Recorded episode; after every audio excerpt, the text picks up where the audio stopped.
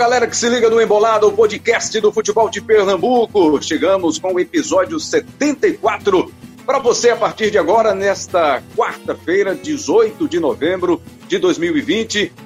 Da terça para quarta, o nosso repórter Rômulo Alcoforado, um dos participantes deste episódio, nem conseguiu dormir direito, né? Tava correndo atrás da notícia, porque a notícia não chega para ele, ele tem que correr atrás dela. É um repórter que se antecipa e avança. Ele está com a gente. E também Daniel Santana, nosso coordenador, produtor. O cara faz mil e uma funções dentro da nossa equipe. E também o nosso parceiro Cabral Neto, nosso comentarista. O assunto é o Náutico, porque o Náutico, depois da derrota para o Sampaio Correia em São Luís, aos 52 minutos do segundo tempo, no último lance, o time perdeu e resolveu demitir o técnico Gilson Kleina. Chegue junto! ge.globo barra embolada para você acessar ou através da sua plataforma digital de áudio, a sua plataforma preferida, você vai lá, baixa para ouvir a qualquer hora, em qualquer lugar, fazendo o que você quiser. Gilson Kleina demitido. Alguma surpresa para você, Cabral Neto? Grande abraço, amigo.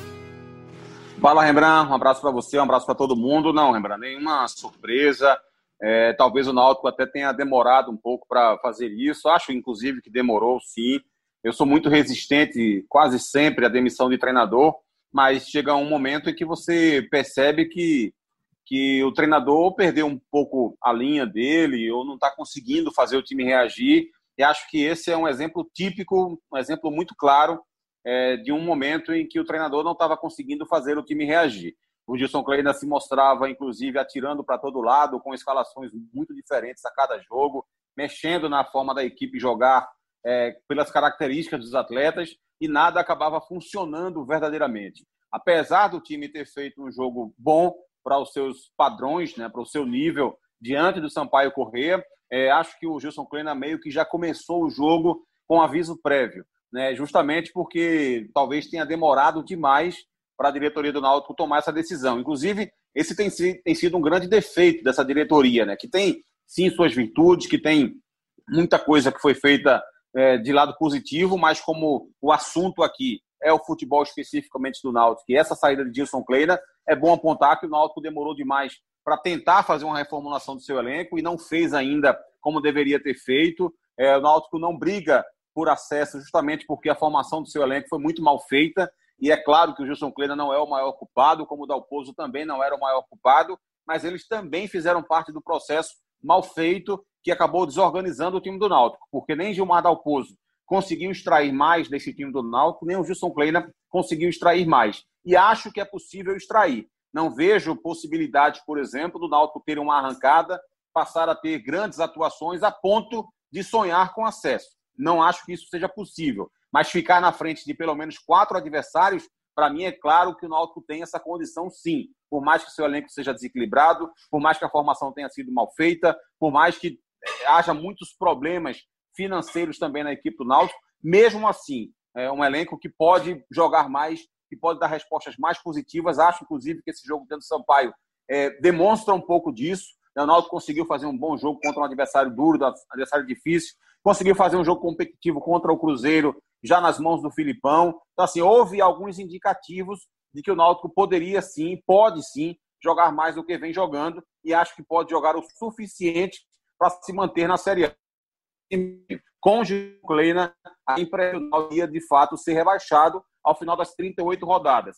Por isso, acho que mais uma vez a diretoria acabou.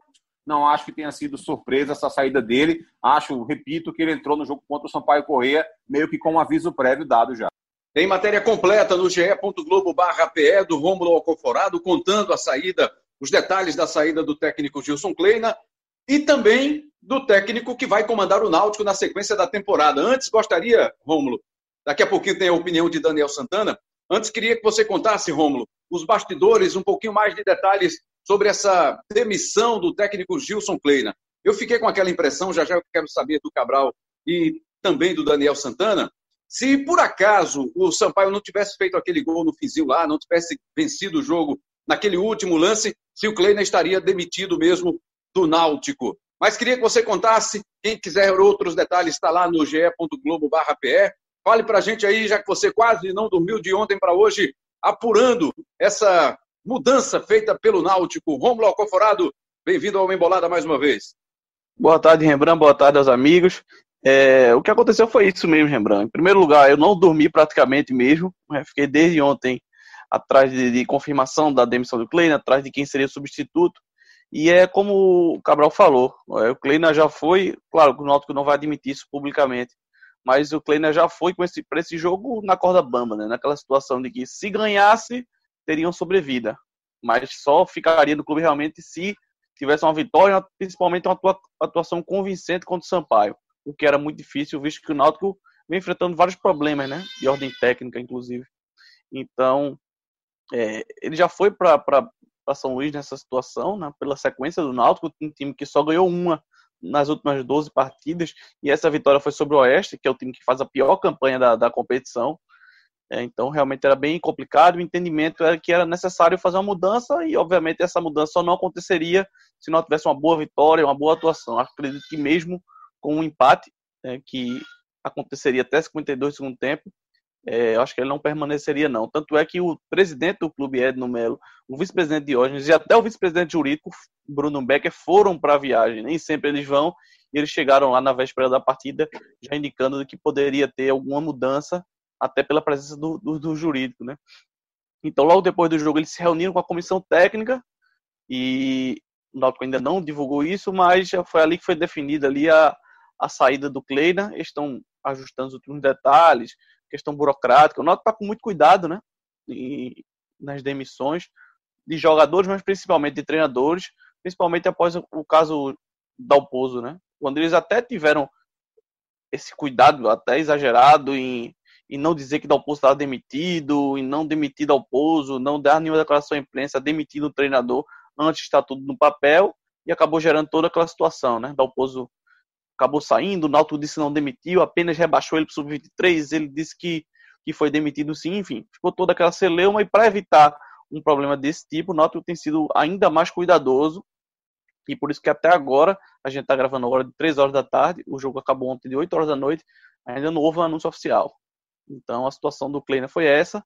Em relação ao substituto, é, Hélio dos Anjos, né? O Náutico já tinha um, quando começou a se desenhar essa possibilidade de saída de Kleiner, a diretoria pensa em alguns nomes, discute internamente, chegaram-se e chegou a essa conclusão de que o Hélio seria o nome ideal, pelo perfil de ser um, técnico experiente, né, de ter essa característica de chegar, ajeitar, ajustar os times a partir de trás, de ter essa experiência, esse histórico de, de salvar alguns times de rebaixamento. Ele acabou sendo, sendo escolhido e aí a negociação não foi muito difícil, nem foi muito longa, não porque ele estava sem clube, né? Ele saiu do Paysandu em setembro, também é um treinador que está dentro do patamar financeiro do Náutico, porque até bem pouco tempo estava trabalhando na Série C, no Papão.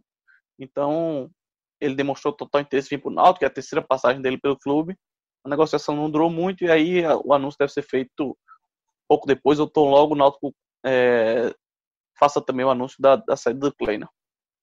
Quais são os números do Kleina no Náutico, Rômulo? É, ele fez 17 jogos no Náutico, né? Foram nos últimos, eu acho que talvez são um dos números que chamam muita atenção, é que nos últimos 12 jogos ele só ganhou um, né? E foi exatamente contra o, o, o Oeste. O, no, no, total ele tem esses 17 jogos e 33% de aproveitamento do comando do Náutico. É... Foram quatro vitórias só, né? Quatro vitórias, cinco empates e oito derrotas, já incluindo a do Sampaio. O começo foi promissor, né? É, no começo até deu indício de que, que seria um bom trabalho. Ele chegou com a proposta de fazer o time ser protagonista, como ele gostava de repetir, ou seja, fazer o time que jogasse para cima, que tomasse a iniciativa do jogo, que fizesse o perde pressiona, né? Ou seja, quando perdesse a posse de bola já tivesse muita gente agrupada para conseguir recuperar a bola e assim sufocar os adversários. Era a proposta dele. Nos primeiros jogos o Náutico realmente mostrou uma evolução, chegou a emendar uma, sequ... uma sequência ali pequena de três vitórias em cinco jogos, aproximou-se do G4 a quatro pontos do G4, na nona posição, foi Náutico. Mas aí, a partir do jogo contra a Chapecoense, na décima rodada, a evolução parou e, pelo contrário, o Náutico começou a, a evoluir, vamos dizer assim, né? E aí, aí acabou nessa sequência que eu citei há pouco, né? De só uma vitória contra o Lanterna, que faz a pior campanha da história da Série B em pontos corridos, em 12 jogos. Qual o impacto dessa mudança no Náutico, hein, Daniel Santana? Bem-vindo mais uma vez. Fala, Rembrandt. É, boa tarde a Rômulo, Cabral Neto. Sempre um prazer participar do Embolada. Lembrando, a gente vai saber desse impacto, é, imagino, já nas próximas rodadas. A gente está gravando aqui numa quarta. O Náutico volta a campo no sábado, né, é, contra o CRB lá em Maceió. É, e eu imagino que seja um impacto positivo, Rembrandt, porque Hélio dos Anjos tem esse, esse poder, né? A maioria dos clubes onde ele, onde ele trabalhou, ele consegue fazer essa a famosa mexida, né, de quando o técnico chega. E nesse momento não precisa muito disso, precisa, claro, ajustar muito da parte tática e da parte técnica de alguns jogadores, mas também precisa de, de dar um boost aí na, na confiança. É, eu estava lembrando aqui dos, acho que foram as duas últimas passagens de Hélio pelo futebol pernambucano. É, em 2006, eu não lembro se teve outra pelo Náutico, mas acho que essa é, outra depois dessa, né? Mas em 2006 ele veio para o Náutico faltando sete rodadas para o término da Série B. A gente até colocou a entrevista dele no embolada do meio do ano, né? Quando a gente na TV Globo mostrou a reprise de Náutico Ituano, e naquele momento ele chegou também com o Náutico em baixa e conseguiu é, recolocar o, o, time nos trilhos e, e culminou com o um acesso. E depois, em 2011, ele chegou é, no esporte, fazia uma campanha também muito ruim no, no Campeonato Pernambucano daquele ano. Estava ameaçado de não de não chegar às, às, às semifinais né, do estadual. O estadual naquele ano era muito parecido com o que foi esse ano, eram dois turnos. É, tem uma diferença, né? eram dois turnos, na verdade, o campeão de cada turno se enfrentava, aliás, não minto, era turno e retorno, é isso, turno e retorno, é, e os quatro mais bem classificados iam para as semifinais, como foi, né, durante muito tempo, esse ano passavam oito, ano passado também, mas nesse ano era assim, e o esporte ficou ali em quinto, em sexto, durante muito tempo no campeonato, Hélio chegou, o time conseguiu é, uma sequência de vitórias, acabou indo para a semifinal, depois para a final e perdeu naquele jogo, né, de Gilberto Landu na ilha, depois aquele, aquela vitória magra na, no Arruda, enfim. Mas ele conseguiu, de alguma maneira, é, recuperar um time é, no campeonato, com o campeonato em andamento, que vinha é, de atuações muito ruins, com a confiança em baixa. E também depois, né, assim, eu estou lembrando aqui de trabalhos que foram mais próximos da gente. Teve um trabalho também no Goiás há três anos, foi muito bom. O Goiás fazia uma campanha muito ruim na, na Série B, ele conseguiu salvar o time do rebaixamento. Então ele é um cara que tem esse poder e a expectativa que a gente tem é essa, Rembrandt. Eu só queria também acrescentar, é, já me alongando aqui, eu, eu hoje fiz o dever de casa, né? Escutei a entrevista de Kleina de novo, que ele deu aqui ao Embolada. É, escutei também o programa que você, o Cabral e o Rômulo fizeram de quando o Náutico começou aquela reformulação. E a sensação que eu tenho, viu, Rembrandt, é que o Náutico perdeu bastante tempo, de verdade, assim, não só é, de ter demorado demitir Gilson Kleina, não porque acho que naquele momento não era de fato para demitir o treinador, estava mexendo ali em algumas peças, de repente trazendo novos jogadores para que o, treinador tivesse condições de montar um esquema mais com a cara dele. Só que o Náutico é, tirou os jogadores que de fato precisavam tirar, precisava tirar, mas não trouxe, pelo menos na minha, na minha visão, não trouxe atletas que de fato viessem a acrescentar. É, enquanto a gente grava aqui, a última notícia que o Náutico negocia com Anderson, goleiro que hoje está no Atlético Paranaense, mas que brilhou aqui com a camisa do Santa Cruz. Esse sim é um jogador que se chegar chega com condições de, de ser titular, de brigar pela titularidade, mas os outros, a grande maioria dos jogadores que o Náutico trouxe até então, depois daquele aquele programa né, que a gente gravou, é, que vocês gravaram na, na ocasião da, da 17 rodada do, do, da, série, da Série B, é, poucos, poucos pouco acrescentaram assim na, na formatação do elenco. Acho que é, não houve a, a melhora significativa que se esperava no, no elenco e também Gilson Klein acabou começar, é, começou a se perder, começou a fazer muitas mudanças, como o Cabral ressaltou. Então, é, eu acho que era de fato um momento de mudança até atrás, sei lá, de repente há uns três jogos atrás o Náutico ia ter feito essa mudança. E eu tenho essa expectativa positiva porque eu acho que estava já numa maré muito ruim e, um, e, numa, e numa espiral negativa muito forte e também porque Hélio tem esse poder de, de resgatar o elenco, de, de trazer para si o elenco com muita estratégia, com muita inteligência, mas também com, com poder de gerir grupo. Eu acho que é tudo isso que o Náutico precisa nesse momento. O homem já veio com mais informações aí, Cabral Neto. Daniel Santana, sempre atualizado, trazendo para a gente aí essa opinião importante, né? Para a gente repercutir aí. Gilson Clay nessa saída do Gilson, a chegada do Hélio dos Anjos. Você já quer atacar a chegada de Hélio dos Anjos? Acha que o assunto Kleina está esgotado ou ainda merece uma uma outra abordagem, Cabral. Esse Daniel é um monstro. Monstro, monstro total. Monstro, acho, monstro. que. Rômulo também que... acha isso, né? Acha, certamente. Todos nós com achamos o, o, Daniel monstro. Todos é... Tão bonzinhos vocês. acho acho que, que, que sim, Rembrandt. Acho que é, vamos falar de futuro agora, né? Essa chegada do Hélio, é, eu acho que, que é positivo, assim, para o Náutico. É... Veja, o Náutico não tem nenhuma condição é, financeira de contratar um técnico que fosse unanimidade. Acho, inclusive, que, que é muito difícil você conseguir contratar quem quer que seja que seja unânime né, aqui no Brasil. É, nenhum clube praticamente consegue fazer isso. Sempre vai ter alguma restrição, alguns mais, outros menos. Acho que boa parte da torcida do Náutico tem alguma restrição ao Hélio por conta do que aconteceu no ano passado. Acho que isso é coisa mais do sentimento do torcedor. Acho que, racionalmente falando, é, não há nenhum problema no que aconteceu e o Hélio vir trabalhar no Náutico esse ano. O Hélio é, não, não, não pode, não, não, não merece ser resumido a, a, um jogo ou a uma decisão contra o Náutico pelo que aconteceu. O cara que tem história no futebol pernambucano, tem história dentro do próprio Náutico, e ele estava defendendo dele naquela época, né, do, da forma como ele defendeu o Paysandu no ano passado. Se ele estivesse no Náutico, certamente ele de, teria defendido o Náutico.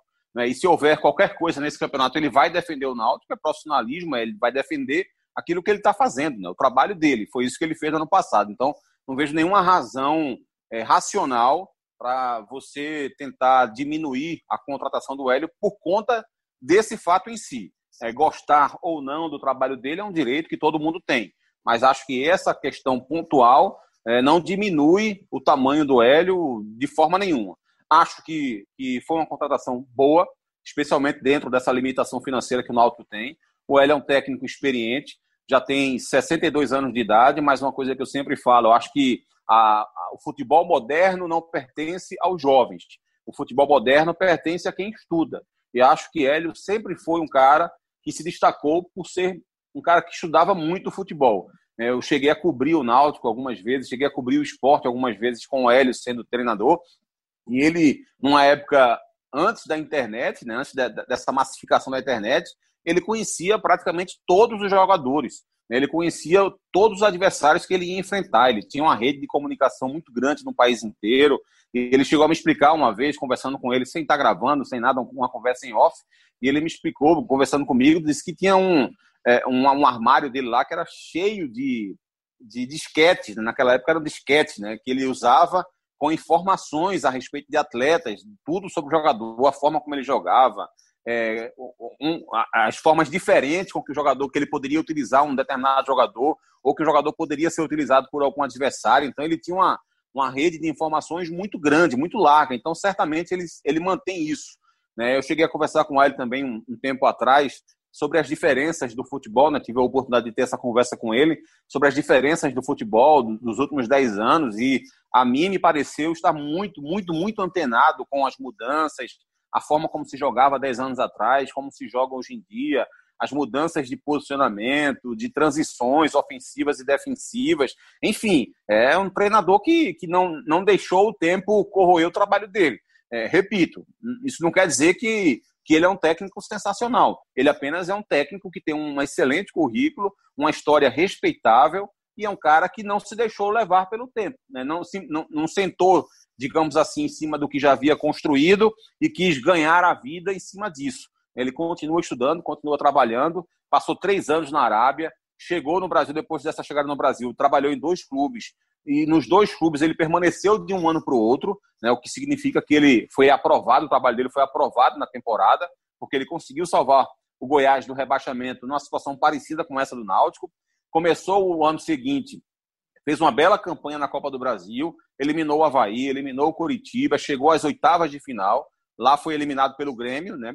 O Grêmio é muito mais time, evidentemente, do que o Goiás, especialmente quando o Goiás estava na Série B e o Grêmio de 2018, que era fortíssimo, então, assim, foi eliminado pelo Grêmio, não começou bem a Série B e acabou saindo.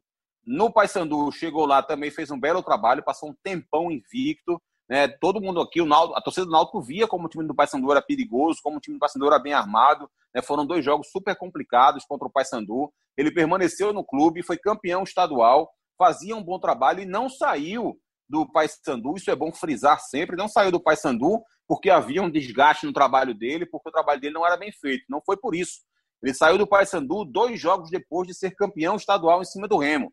Ele saiu do Paysandu depois de vencer o Imperatriz por 6 a 1 Ele saiu do Paysandu porque teve problemas de relacionamento com a diretoria, né? entre ele, o diretor de futebol e o presidente, que era algo, inclusive, que ele vinha suportando já há algum tempo, ele mesmo disse isso, é, e que chegou uma hora que não conseguiu mais segurar e acabou saindo do Paysandu. Então ele não sai do Paysandu no momento de baixa do, do trabalho dele. Ele sai do Paysandu por um problema de relacionamento que ele teve pontualmente com um dirigente e com um presidente. E que é algo, inclusive, que não, não é recorrente de, em forma, de forma alguma na carreira dele. É, o Hélio sempre passou por, por muitos clubes na, na, carreira dele, nunca teve problemas desse tipo, né, que chegasse a, a, ter que sair do clube por conta de um, de um desgaste de relacionamento com diretores. Aconteceu ali pontualmente por desavenças, por discordâncias que acabaram chegando no limite. Então, acho que a escolha do Hélio foi boa. É, repito, o Náutico, aquilo que falei há pouco, o Náutico não precisa ou não vai ter time para sonhar para subir de divisão. Ele tem que ter um time que seja melhor do que quatro adversários dos 20. E acho que o Náutico tem elenco para isso e acho que agora o Náutico tem técnico para isso também. Rômulo Alcoforado, com quem você teve contato aí? Qual a reação sobre essa contratação do Hélio dos Anjos, sobre a volta de Hélio dos Anjos ao Náutico? É, Rembrandt, como o Cabral falou, houve uma divisão, uma certa divisão entre torcedores do Náutico, muito por conta desse episódio do ano passado, quando o Hélio estava no Paysandu e jogou contra o Náutico aqui, lá, lá em Belém e, e, e aqui em Recife, nos jogos que decidiam o acesso à Série B. E aí teve aquele lance polêmico é, em, que, em que Leandro Pedro Voado e marcou um pênalti a favor do Náutico aos 50 do, do segundo tempo. O Paysandu contestou muito, ele era o treinador do Paysandu na época, também ficou irritado, esbravejou, é, teve até confusão com o torcedor ali. Então, alguns torcedores é, é, não receberam tão bem o nome do Hélio por conta disso. Mas, assim, a maioria, pelo que eu vi nas redes sociais, com quem eu conversei, teve uma recepção boa, até porque ele teve outras boas passagens aqui pelo futebol pernambucano, inclusive pelo próprio Náutico, né? Trabalhou no Náutico em 93 em 2006, foi a passagem que, que o Daniel Santana lembrou. Então, acho que no, mais, é, no geral ele teve uma aceitação boa da torcida, por ser um cara experiente, por ser um cara que tem um bom currículo, por ter feito um bom trabalho no Paysandu. Então, a maioria aprovou, a não ser algumas exceções que citaram esse episódio e os desdobramentos desse episódio do ano passado. E para você, Daniel Santana, você que trouxe essas informações, que choque de realidade o Hélio pode apresentar para o time do Náutico? Será que já era o caso de assumir contra o CRB, chegar e já, já partir para o trabalho para encarar essa Série B, Daniel? Ah, Rembrandt, eu acho que ele deveria sim, viu? Ele tendo condições, é, eu não sei como é que tá para ele, se ele vai confirmando mesmo a, a, a negociação, assinando o contrato, aí tem que vir ao Recife, tem que conhecer o elenco, mas tendo condições, eu acho que ele deveria ir a Maceió é, para um jogo de sábado, mesmo que, obviamente, né, ele não, não coloque o time em campo, mas acho, acho que ele deveria estar na beira do gramado, assim, eu digo, não botar o time em campo porque ele não vai ter ainda, de repente, o, o arcabouço necessário para ele sozinho é, montar o time. Certamente ele vai conversar ali com os auxiliares do Náutico, do Capixaba. Eu acho que ele vai colocar o time em campo, sim, vice Daniel. Porque é, é. é, que tu indica, ele já vai chegar, deve chegar hoje, no mais tardar amanhã, já comandar alguns treinos. Obviamente ele não vai conhecer totalmente o grupo, mas ele pode ir pro, pro comandar o time com, com, com esse essa presença, com esse auxílio mais, mais direto do, do assistente, né, do auxiliar. Isso, então. Porque, porque, depois desse, aí viu, Rembrandt, esse jogo contra o, o CRB é muito importante, porque, é, é claro, o Náutico precisa pontuar o quanto antes. É, de repente, um empate, uma vitória seria muito bom para o time. Mas tem um jogo na quarta-feira, esse sim, muitíssimo importante nos aflitos contra o Vitória, é, que é hoje um adversário direto do Náutico. O Vitória tem quatro pontos a mais que o Náutico, claro. Também joga no fim de semana, né, nessa, nessa rodada de fim de semana. Pega é, mas Preta em casa. Isso, mas a depender dos resultados, pode ser, de repente, um confronto direto para sair dos, da zona de rebaixamento, claro.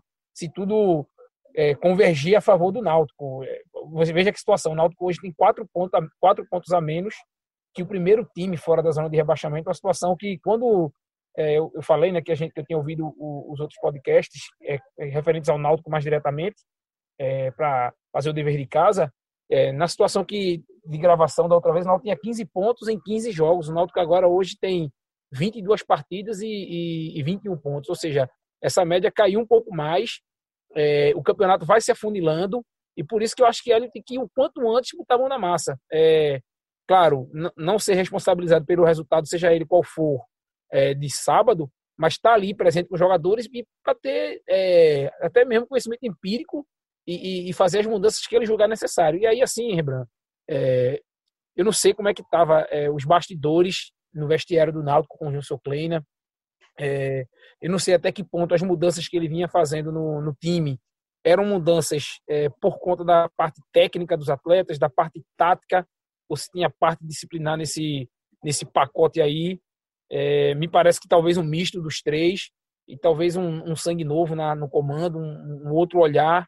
Pode recuperar jogadores que são muitíssimo importantes para o Náutico, mesmo que não tenham feito, alguns deles não tenham feito uma grande temporada até aqui. É o caso de Eric, que alternou é, bons jogos com jogos muito ruins.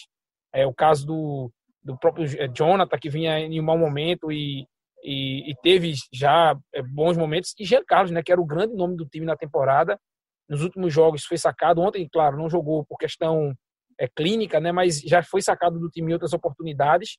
E, e me parece que é um jogador imprescindível para esse time do Náutico. Não, não, vejo ninguém nesse elenco em melhores condições físicas do que ele hoje. Pode ser que daqui a pouco Rui desperte mais e, e desponte mais como esse jogador. Enfim, mas eu acho que Hélio vai ter esse olhar e de repente recuperar esses atletas que eram tão, que, que foram até agora importantes para o Náutico, que se esperava muito deles e que não conseguiram render não renderam o esperado com, com Dalpozo, alguns deles, é, renderam, depois caíram com o Kleina, talvez agora com, com o Hélio dos Anjos é, consigam render um bom futebol e esperar também de que maneira ele vai encarar esses jogos para o Náutico. Né? Imagino que, conhecendo a figurinha, Cabral pode falar melhor, mas eu acho que ele deve armar um, um esquema mais fechado. O CRB eu acompanho mais de perto, até viu é, Rembrandt Cabral, faço muitos jogos do CRB em Alagoas.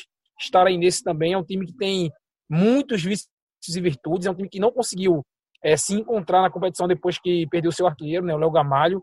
É, começou a, a, alternar muito mais, é, fazer muito mais jogos ruins do que bons.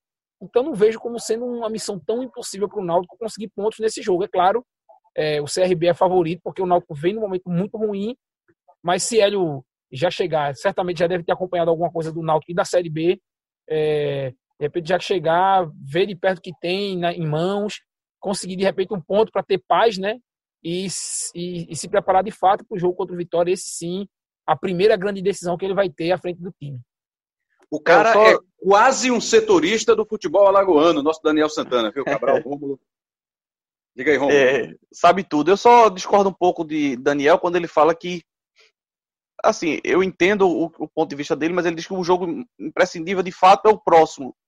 Mas eu vejo essa, essa rodada agora como uma rodada também fundamental para o Náutico. O Náutico joga contra o, o, CRB fora e os três times que estão acima do Náutico também é, jogam em casa. O, o, Vitória pega a Ponte Preta, é, o Cruzeiro pega o Figueirense e o Guarani pega o Botafogo de, de Ribeirão Preto. Então, eu, três... eu tiraria o Cruzeiro aí, viu? Eu tiraria o Cruzeiro dessa disputa. Eu sei que matematicamente tá ali, mas é, já... Em tese, o Cruzeiro é um time que pode, pode desgarrar desse grupo, mas no momento como ele está ali próximo, né, então esses três times jogam em casa e só o Náutico joga fora. Dois deles, o Cruzeiro e o Figueirense, pegam times que estão na zona de rebaixamento. Aliás, o Cruzeiro e o Guarani pegam times que estão na zona de rebaixamento. Então podem ter uma chance maior de pontuar. Ou seja, o Náutico tem quatro pontos para sair da zona de rebaixamento. Ele pode acabar essa rodada se perder a seis, ou, cinco no mínimo, seis. Então é uma situação complicada, né? Mesmo se na próxima na rodada seguinte ele pega o Vitória, consegue uma vitória, uma vitória diante do Vitória, ele, ele a situação ainda fica muito complicada. Então ele não pode simplesmente minimizar esse jogo. Esse jogo agora, para mim, já é a primeira decisão de, de Hélio, é, se, se ele recomendar o time. Agora, para a gente encaminhar o nosso final de episódio, Cabral Neto, tudo bem. O Kleina tinha os seus problemas, né?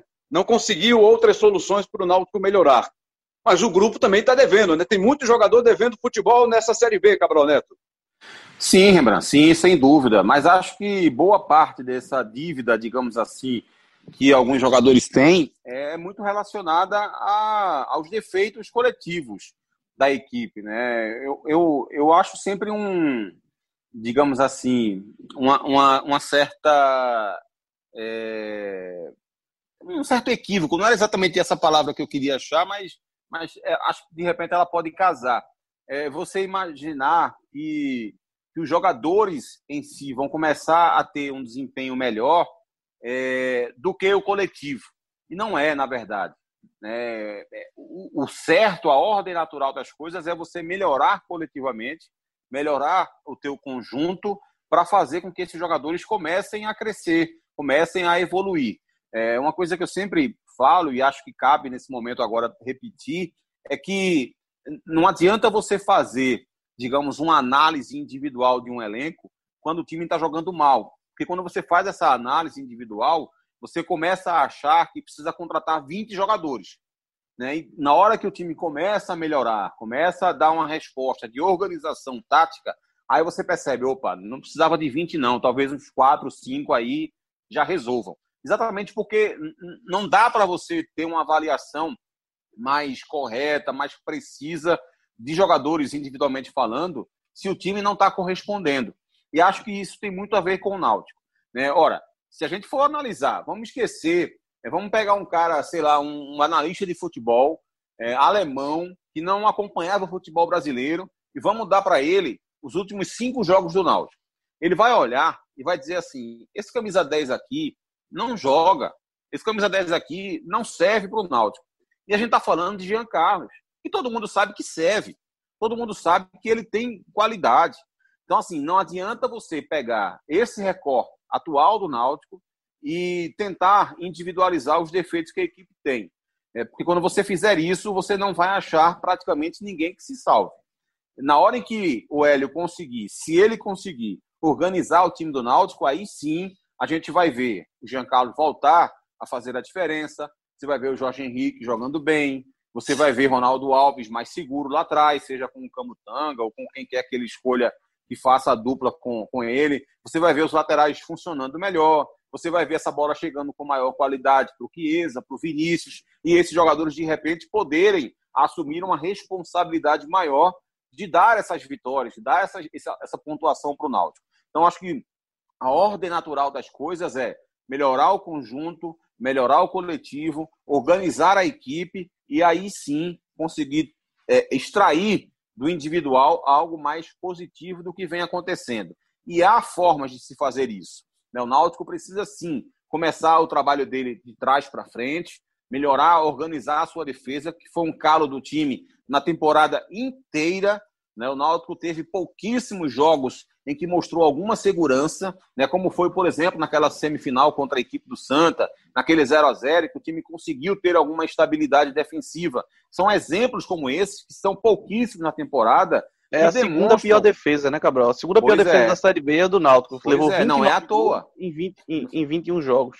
Só pois fica é, na é frente do, do, do Oeste, né? O time toma muitos gols porque é desorganizado. Então, se você é, tem um time com essa desorganização toda, se você tem um time que não dá combate no meio-campo, que não desarma, que não tem solidez defensiva, que não tem uma transição defensiva rápida, e o Náutico não tem, não teve a temporada inteira uma transição defensiva positiva, boa, você não, não pode ficar somente colocando a culpa nos zagueiros. Né? Zagueiro bom é zagueiro protegido, e nenhum zagueiro do Náutico esse ano foi protegido. Né? Então, é preciso organizar esse aspecto. Seja com o modelo de jogo que o Hélio vai escolher, seja com marcação mais alta, seja com marcação mais retraída, mas assim, melhorar essa transição defensiva para parar de tomar gol de contra-ataque, melhorar a compactação, fazer um trabalho mais bem posicionado da sua defesa para bloquear o jogo do adversário, para impedir que ele possa entrar por dentro, pelo meio, né? fazer com que, os times tenham maior dificuldade para criar alternativas de jogo ofensiva. Depois, melhora a bola parada, a bola parada ofensiva pode dar alguns pontos para o Náutico. Ou seja, bola coisas aérea, que te né, dão um retorno. Bola aérea, exatamente, Daniel.